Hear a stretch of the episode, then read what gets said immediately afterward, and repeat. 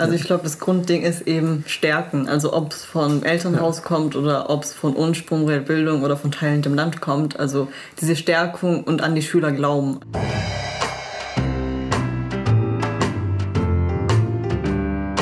Herzlich willkommen zum Palaver, dem Bildungspodcast des Vereins Goldader Bildung.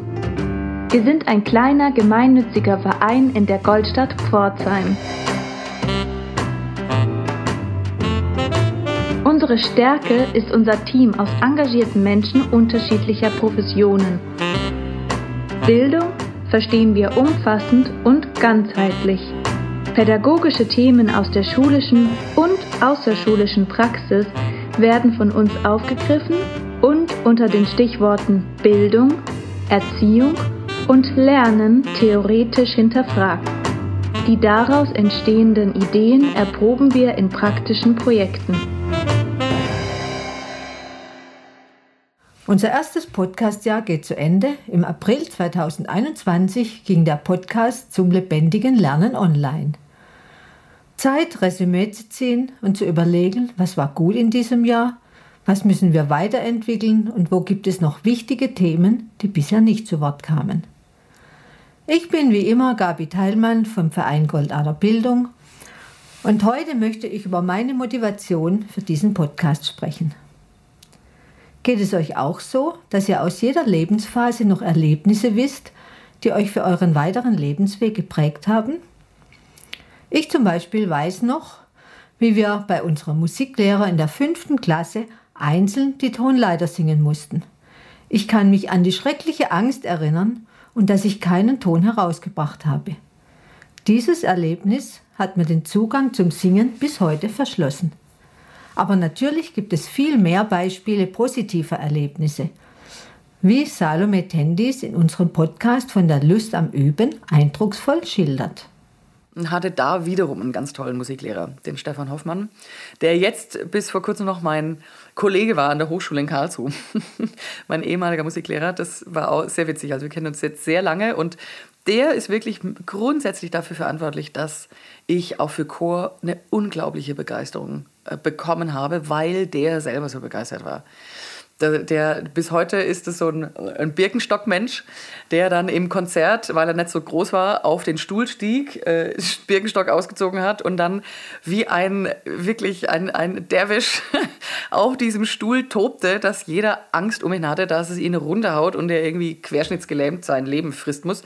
So äh, durchgeknallt war der im Konzert, weil der so begeistert war und es war Grund genug dann wiederum für mich, nicht ähm, an ein anderes Gymnasium zu gehen, um dort Leistungskursmusik zu machen, sondern ich wollte unbedingt bei ihm bleiben und habe dann in Anführungszeichen nur Grundkursmusik damals gemacht und Englisch-Deutsch als Leistungskurs gewählt, als es noch dieses Kurssystem gab. Und war einfach, ja, wollte mit ihm sein und mit ihm lernen. Und der war dann auch verantwortlich, dass ich in den Landesjugendchor Baden-Württemberg kam. Der war damals der organisatorische Leiter dieser Einrichtung, ein toller Laden, den ich heute noch liebe und habe dann da auch jahrelang mitgearbeitet als organisatorische Betreuung und Stimmbildnerin und bin diesem Landesjugendchor bis heute sehr verbunden. Und das war für mich so die Wiege eigentlich meiner musikalischen Bildung. Und das hat alles mit Menschen zu tun, die begeistert waren von der Sache. Und das ist, glaube ich, was übergesprungen ist auf mich und was, ich, was es mir jetzt auch einfach macht, Kinder und Jugendliche zu begeistern. Eine solche Begeisterung steckt an, Menschen, die mit Kindern und Jugendlichen arbeiten, sollten unbedingt für ihre Sache brennen. Jeder hat so jemanden, glaube ich, oder hoffe ich, dass jeder jemanden hat, der von irgendwas so begeistert ist, dass man selber Feuer gefangen hat und dann da selber hängen blieb. Ich habe leider solche Menschen erst während des Studiums gefunden. Eine zweite Geschichte, die mich geprägt hat. Ich bin auf dem Bauernhof aufgewachsen habe mit den Tieren gespielt und meine Vorstellung vom Paradies war ein Kirschbaum, wo ich einen bequemen Sitzplatz auf einem Ast hatte, auf dem ich lesen und gleichzeitig Kirschen essen konnte. Seither liebe ich die Natur und habe das auch meinen Schülerinnen und Schülern und natürlich den eigenen Kindern und Enkeln vorgelebt, weil ich weiß, dass Kinder das nachahmen, was ihre Vorbilder vorleben. Kinder tun das, was sie sehen. Aber sie verinnerlichen das, was sie hören. Kerstin von unserem Podcast zum lebendigen Lernen ist Biologielehrerin und Waldpädagogin und teilt ihre Begeisterung für die Natur nicht nur bei regelmäßigen Waldtagen mit ihren Schülerinnen und Schülern. Ja, auf jeden Fall. Ich kann euch ein schönes Beispiel sagen. Die Sof also Sophia, ein Kind von mir, die ähm, hat einen eigenen äh, Club gegründet. Ähm, sie, die schützen, sie hat sich einen eigenen Namen gegeben und ähm, sie will die Natur und die Tiere schützen und die sind umgezogen.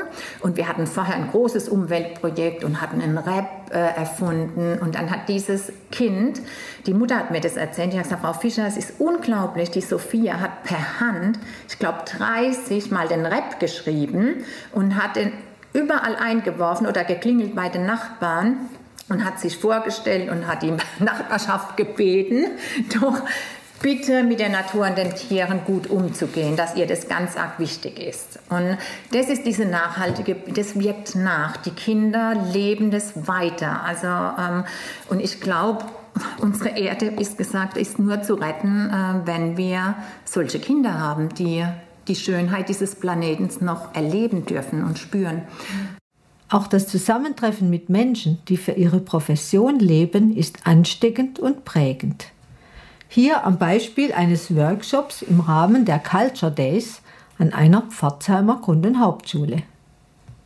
Präsent war, waren zwei Zweitklässler, die, also die Kinder haben nach den Workshops ja noch den ganzen Abend weiter gespielt und gerappt. Gerade die Schauspieler, die haben überhaupt nicht mehr aufgehört. Die haben noch bis 10 Uhr nachts an ihrem Stück weitergearbeitet und geprobt, bis wir sie irgendwann mal ins Bett geschickt haben. Und es waren zwei Zweitklässler, die eigentlich auch bei den Theaterleuten mit dabei waren, die dann aber irgendwann eigentlich nicht mehr konnten und dann in ihr Zimmer gegangen sind, aber immer noch weiter Theater machen wollten. Und dann haben sie ein Zimmertheater entwickelt und haben mich dann noch dazu gerufen und dann lasse ich mit ihnen Probe. Und dann haben die wirklich noch zwei, dreimal ein Mini-Stückchen geprobt und haben sich dann Leute gesucht, die in ihr Zimmertheater kommen und ihre Aufführung anschauen. Also das war, das ist, das war wirklich ähm, total bewegend, wie die Kinder also und wirklich auch so groß und klein. Und dann kamen auch die älteren Kinder ja als Zuschauer zu den Zweitklässlern und fanden das so toll, was sie da in dieser kurzen Zeit noch so entwickelt haben. Ich fand, das waren so drei Tage voller Harmonie, wo die Großen auch von den Kleinen gelernt haben und die Kleinen von den Großen und alle so eine Gemeinschaft waren. Und ein Schüler hat es dann auch später gesagt, das war eigentlich wie Familie. Solche Geschichten sind es, die uns in unserem Podcast inspirieren und von denen wir mehr erzählen möchten. Wir möchten auch Geschichten von Kindern erzählen, die zu kleinen Forschern werden. In der Corona-Zeit haben wir hautnah mitbekommen, wie das die richtigen Wissenschaftler machen. Von bekanntem Wissen ausgehend Neues erforschen. Martin Daub erzählt uns von seiner Kita, in der er der Leiter ist, wie er seinen Kindern diese Umgebung schafft, die sie befähigt, sich und ihre Umwelt zu erforschen. Wir frühstücken dann auch zusammen mit den Kindern und nach dem Frühstück gehen die Kinder in unterschiedliche Bildungsbereiche. Ähm, wir äh, sind eine offene Kita, das heißt, wir haben Bildungsbereiche und in jedem Bereich ist eine Erzieherin zuständig, die äh, den Bereich auch konzeptionell weiterentwickelt und die Kinder können sich innerhalb der Kita frei bewegen, können in den Bildungsbereich gehen, in den sie möchten und können sich mit den Dingen beschäftigen, ähm, die ihnen liegen oder äh, mit denen sie sich wo sie äh, Talente haben, wo sie ähm, sich weiterentwickeln möchten, wo sie Freunde treffen.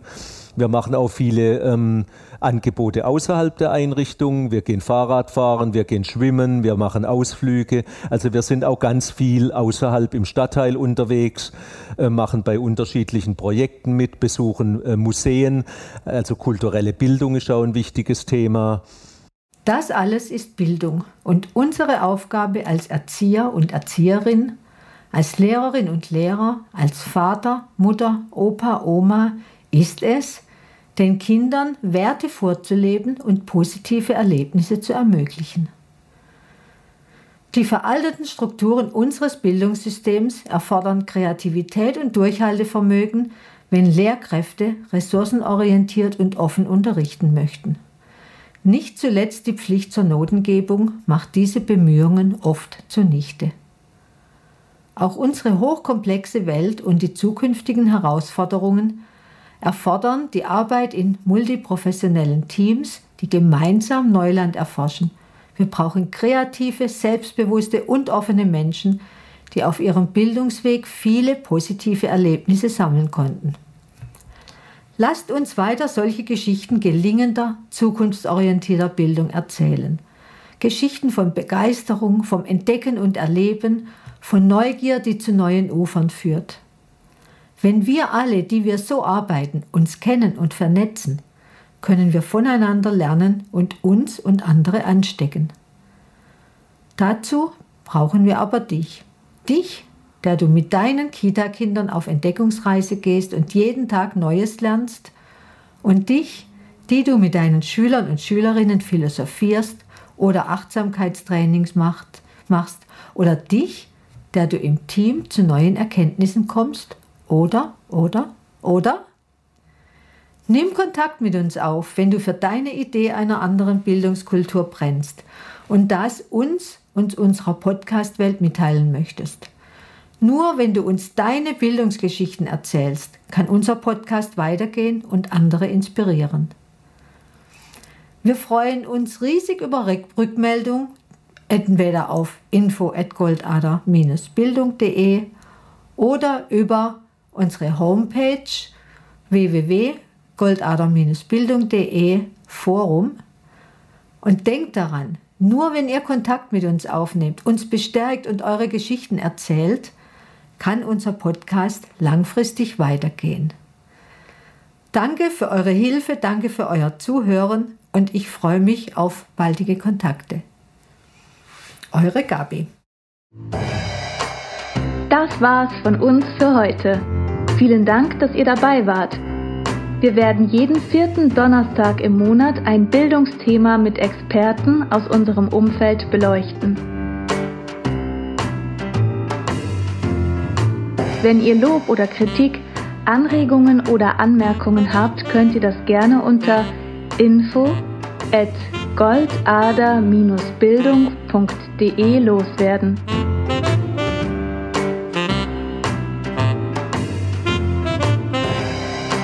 Wir freuen uns auf eure Rückmeldungen und hoffen, euch auf den nächsten Podcast neugierig gemacht zu haben.